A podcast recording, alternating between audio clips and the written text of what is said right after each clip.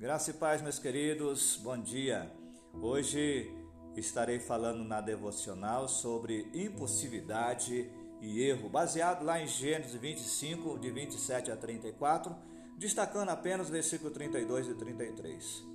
E o texto diz assim: Estou a ponto de morrer. De que me aproveitará o direito da primogenitura?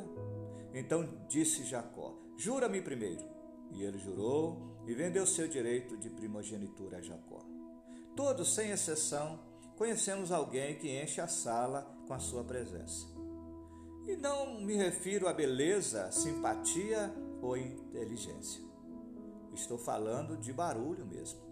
Isaú provavelmente era uma pessoa assim, impulsivo, afoito, barulhento e exagerado.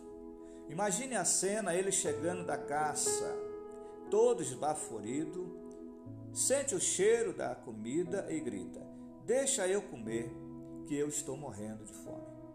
Só que ele teve força para ir até Jacó, teve fôlego para negociar, não demonstrou desânimo para comer e logo que encheu a barriga saiu andando. Não me parece alguém que estava com o pé na cova. Essa impulsividade e exagero de o fez em troca daquela coisa vermelha, e essa, esse é exatamente o sentido original hebraico, bem grosseiro mesmo, entregar seu direito de primogenitura, entregou de bandeja todo, mas absolutamente todo o seu futuro. Esse é um risco que a impossibilidade nos presenteia. Pare um pouco e reflita sobre suas ações e sobre suas decisões. Cada decisão. Lembre-se sempre que o seu amanhã é formado a partir das decisões que você toma hoje.